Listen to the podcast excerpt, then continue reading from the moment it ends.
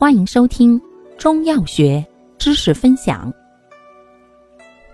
今天为大家分享的是常用中成药消导剂中的第二种健脾消食剂之开胃健脾丸。药物组成：白术、党参、茯苓、山药、炒六神曲、炒麦芽、山楂、木香、砂仁、陈皮。味肉豆蔻、黄连、炙甘草，功能健脾和胃。主治脾胃虚弱、中气不和所致的泄泻、脾满，症见食欲不振、嗳气吞酸、腹胀泄泻、消化不良，见上述症候者。方义简释：补消和用。注意事项：湿热脾满、泄泻者不宜使用。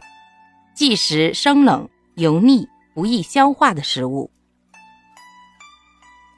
感谢您的收听，欢迎订阅本专辑，可以在评论区互动留言哦。我们下期再见。